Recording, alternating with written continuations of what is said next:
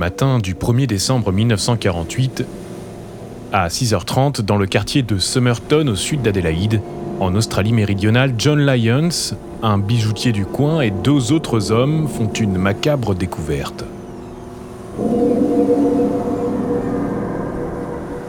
Un corps gît sur la plage, adossé à la digue. D'apparence, le cadavre ne porte ni trace de coup, ni blessure par arme à feu. La police dépêchée sur place retrouve une cigarette non fumée derrière son oreille et une autre à moitié consumée près du col de la victime.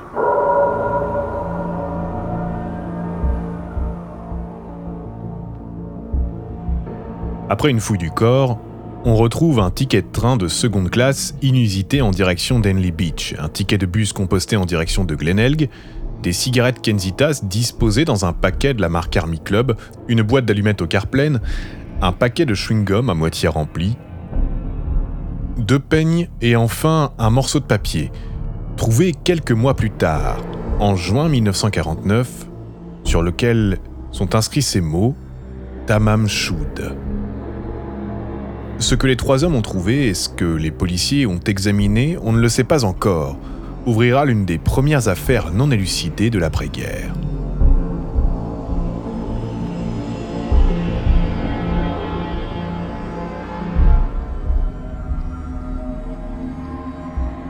L'homme retrouvé est d'apparence soignée. On estime son âge entre 40 et 50 ans au vu de ses cheveux grisonnants. Ces traits évoquent ceux d'un Européen, peut-être britannique, peut-être d'Europe de l'Est. Il porte un manteau, un pullover, une cravate, une chemise et des chaussures impeccables.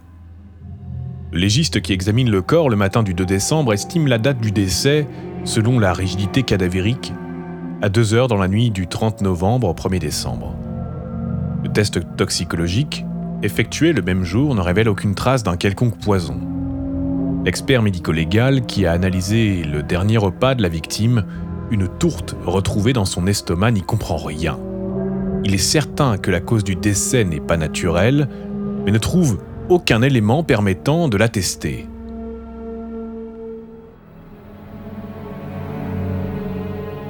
Ce qui est étrange, c'est l'accoutrement de la victime.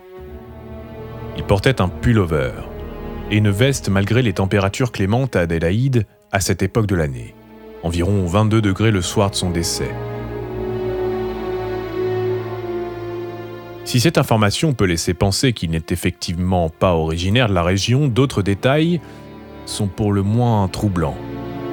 L'homme ne porte pas de chapeau, ce qui est pourtant la norme à cette époque, surtout quand on porte un costume d'aussi bonne qualité. Les étiquettes de ses vêtements semblent avoir été retirées. Aucun document relatif à son identité n'ont été trouvés sur lui comme si on s'évertuait à effacer cet homme de l'histoire.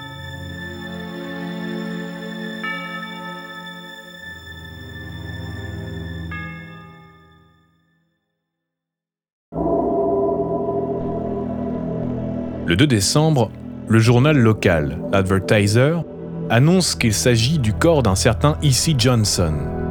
Néanmoins, ce dernier se présente le jour suivant au poste de police ce qui balayera cette première hypothèse, à l'instar de beaucoup d'autres qui suivirent.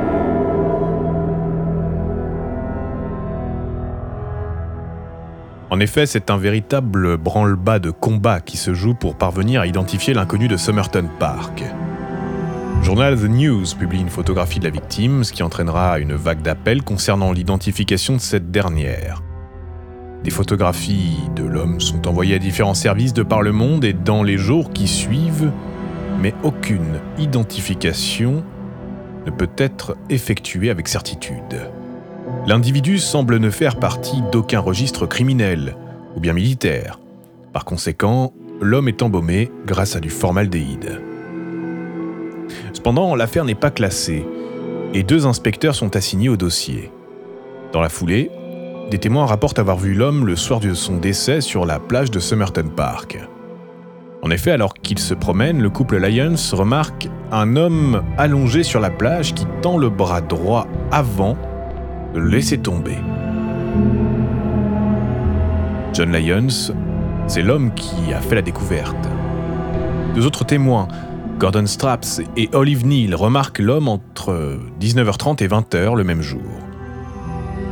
Un mois plus tard, en janvier 1949, deux personnes identifient le corps comme étant celui de Robert Walsh, un bûcheron de 63 ans, parti d'Adélaïde un mois plus tôt pour se rendre au Queensland, ayant disparu depuis. Cette hypothèse est néanmoins remise en question en raison de l'âge supposé de l'homme de Somerton comparé à celui de Robert Walsh.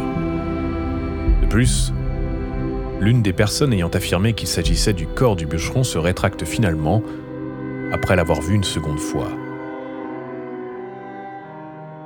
En février 1949, pas moins de huit tentatives sont faites afin de mettre un nom sur l'homme de Somerton.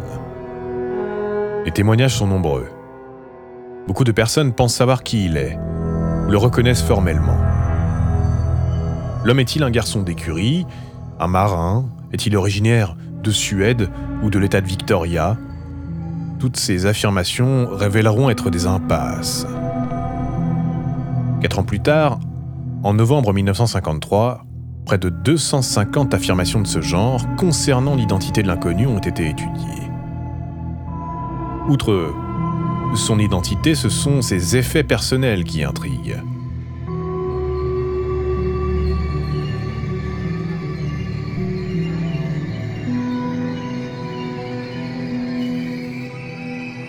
Le 14 janvier 1949, le personnel de la gare d'Adélaïde découvre qu'une mallette marron a été enregistrée à la consigne le 30 novembre dans la matinée. Les inspecteurs chargés de l'enquête l'examinent. Celle-ci contient tout le nécessaire de voyage d'un homme moderne. Des vêtements, des sous-vêtements, un nécessaire de rasage, mais également un tournevis, un couteau aiguisé, des ciseaux et un pinceau à pochoir utilisé pour le marquage de la cargaison des bateaux de commerce. Là aussi, les étiquettes des vêtements ont été retirées. Toutes sauf trois qui mentionnent un certain T. K-E-A-N-E. Cependant, aucun T. Ne semble être porté disparu et les tickets de blanchisserie retrouvés dans la mallette ne permettent de remonter aucune piste. Le mystère s'épaissit.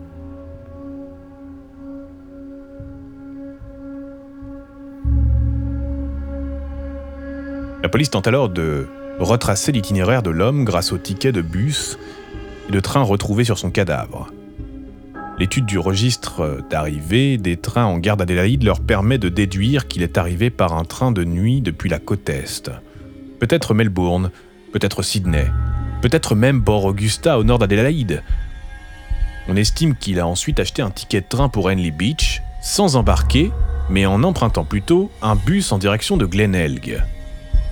La piste semble s'effacer, mais en juin 1949, Thomas et John Cleland, respectivement légistes et pathologistes, reprennent l'enquête médico-légale. Suivant la thèse de l'empoisonnement, John Cleland réexamine le corps et découvre notamment que les chaussures de l'homme sont propres. Ce qui est étonnant sachant que l'homme a été retrouvé sur la plage. S'il avait marché dans le sable, on aurait dû en retrouver trace sur ses chaussures. Selon le pathologiste, le corps a dû être déplacé, amené sur place. En effet, on n'a trouvé aucune trace de vomissement, possiblement consécutif à l'ingestion de poison sur place. Cette absence de vomissure est le seul lien manquant permettant d'établir avec certitude la cause du décès, bien qu'il soit potentiellement lié à des toxines quasiment indétectables dans le sang et mortelles en petite quantité comme la digitaline ou l'ouabaïne. Et alors S'il s'agit d'un empoisonnement, comment se fait-il que des témoins aient observé l'homme bouger vers 19h et que ce dernier soit mort vers 2h, soit près de 6 heures plus tard? On pense que l'heure de la mort, estimée un jour plus tard, est erronée, sachant qu'une drogue en dose suffisante a pu altérer la rigidité cadavérique. Il serait donc mort plus tôt, si jusqu'à présent les différentes tentatives pour identifier la victime ou déterminer les causes de son décès sont soit floues, soit infructueuses, et s'il est admis dès lors que l'affaire est un mystère sans équivalent, en juin 1949, Alors que les cousins Cleland reprennent leur enquête médico-légale, l'affaire, elle, prend un tournant qui marquera l'imaginaire collectif jusqu'à nos jours.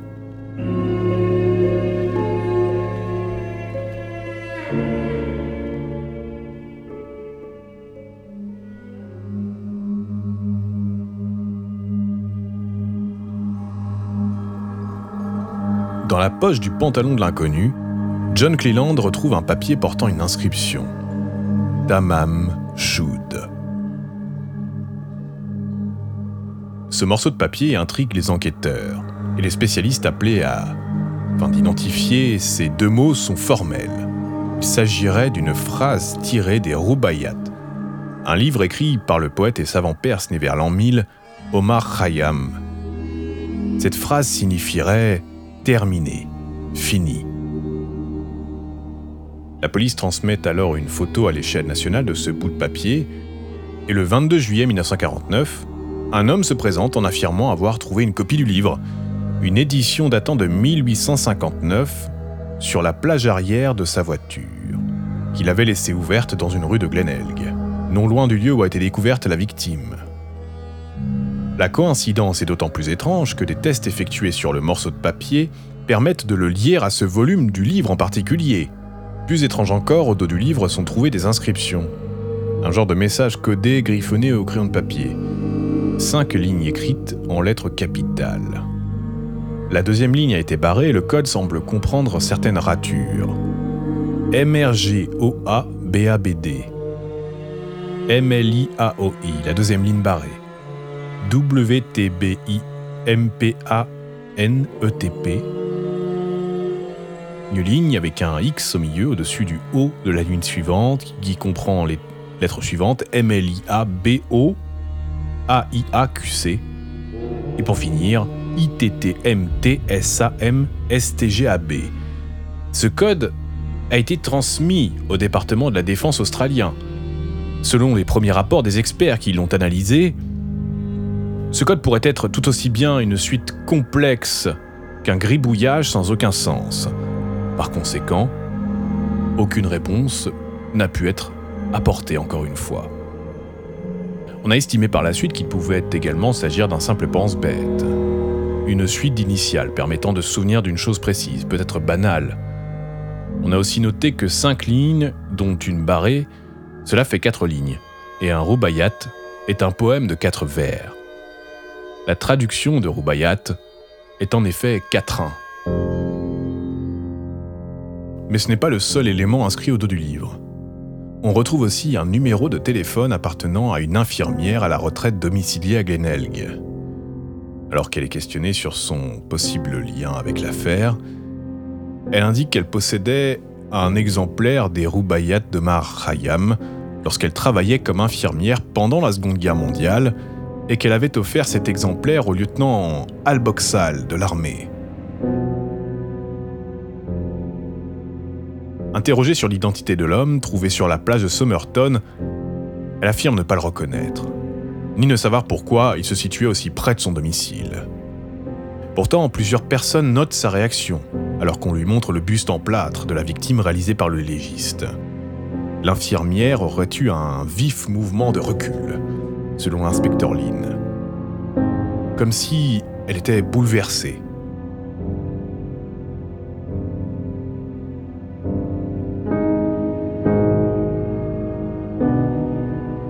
On a alors pensé que le défunt était Al-Boxal, avec qui elle avait entretenu une possible liaison durant la guerre, mais on découvre très vite que ce dernier est toujours vivant et surtout qu'il possède encore l'édition des Roubayat que l'infirmière lui avait offert. À ce stade de l'enquête, on n'y comprend plus rien. Et pour cause, les différents éléments connus de la police sont pour le moins contradictoires. Récapitulons. Le 1er décembre 1948, un homme est trouvé mort sur une plage au sud d'Adélaïde, à Somerton plus précisément, sans qu'on puisse déterminer avec exactitude les causes de son décès. Un morceau de papier avec les mots Tamam Shud inscrit dessus est trouvé plusieurs mois plus tard par le légiste dans son pantalon et on détermine la provenance de ce bout de papier comme étant la dernière page d'un recueil de poèmes écrit par un savant perse de l'an 1000. Sur ce volume, retrouvé dans une voiture non loin de la plage de Somerton, on découvre un code et un numéro de téléphone. Si le code ne peut être identifié, le numéro de téléphone, lui, mène chez une ancienne infirmière domiciliée dans le même quartier qui avait offert un volume du même recueil à un lieutenant de l'armée qu'elle avait fréquenté du temps de la Seconde Guerre mondiale. Oui, mais le volume sur lequel est inscrit le numéro de téléphone n'est pas le même que celui qu'elle avait offert à ce lieutenant, puisque ce dernier, dont on a d'abord pensé qu'il était la victime, au vu de la réaction de l'infirmière lorsqu'on lui montra le buste, s'est présenté en amenant avec lui la copie du livre qui lui avait été offerte. Le mystère reste entier.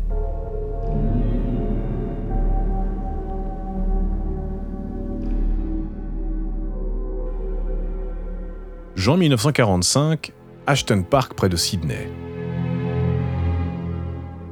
Un cadavre est retrouvé gisant, un exemplaire du fameux recueil de poèmes posé sur la poitrine. La victime se nomme Joseph Marshall est originaire de Singapour. Ashton Park, c'est tout près de Clifton Gardens, l'endroit où, la même année, l'infirmière offre un exemplaire de ce livre au lieutenant Boxall. De plus, on découvrit plus tard que John Marshall était le frère du Premier ministre de Singapour, David Marshall. Ces deux décès inexpliqués sont-ils liés?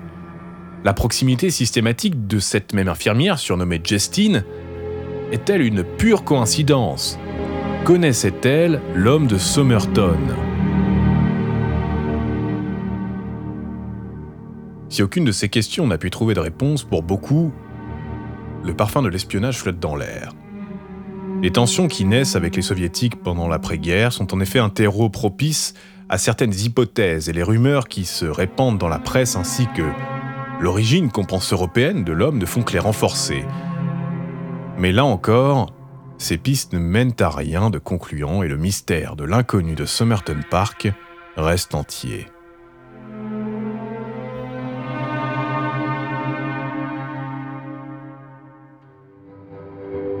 Dans les années 2000 et 2010, l'affaire refait surface. D'abord sous la forme d'une étude menée par le professeur Derek Abbott de l'université d'Adélaïde. Au cours de son investigation, il reprend tous les éléments n'ayant pas été détruits avec le temps et les compile méticuleusement. Il évoque l'histoire des cigarettes, le paquet retrouvé sur l'homme de Somerton et de la marque Army Club, et contient des cigarettes de la marque Kenzitas. La coutume d'alors voulait qu'on mette des cigarettes moins chères dans un paquet plus onéreux. Mais Abbott découvre qu'à l'époque, les Kenzitas étaient plus chères que les cigarettes Army Club. Il émet l'hypothèse que l'homme a pu être empoisonné par le biais de ces cigarettes, qu'on aurait changé à son insu. Ce qui corroborerait la conclusion du juge Phillips en 1994, selon laquelle l'empoisonnement est dû à de la digitaline.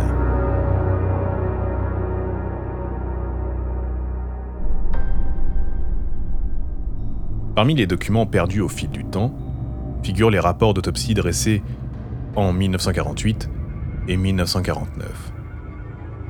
Dès lors, un collègue du professeur Abbott, le professeur Enberg, entreprend d'étudier l'anatomie de l'homme et découvre des particularités génétiques rares au niveau des dents et de l'oreille.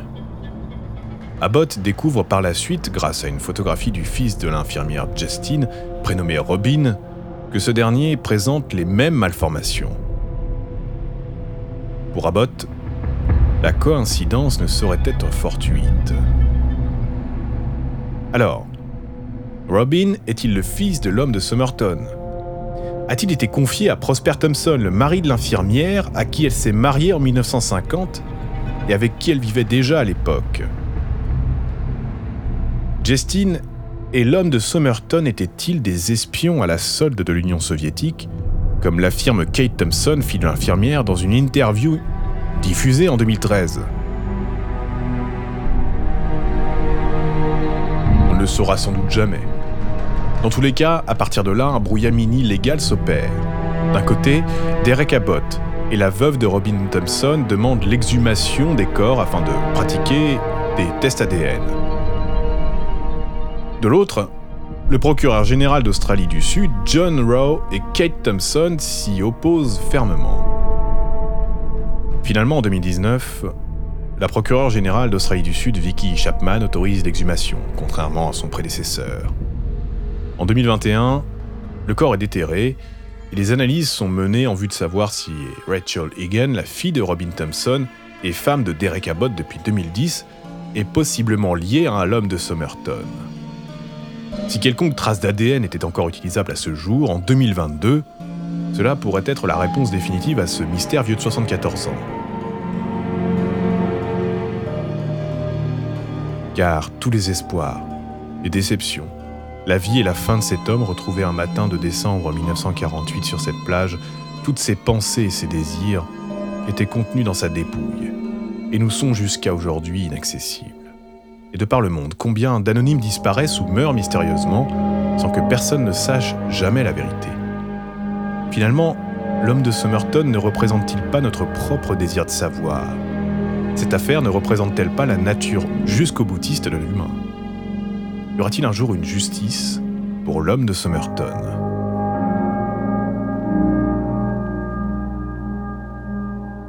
En juin 2022, à la sortie de ce document, aucun résultat de l'analyse ADN n'est encore sorti, mais les faits sont troublants. Tamam Shud, fini, terminé. Tout laisse penser que, concernant ce dossier, rien n'est terminé.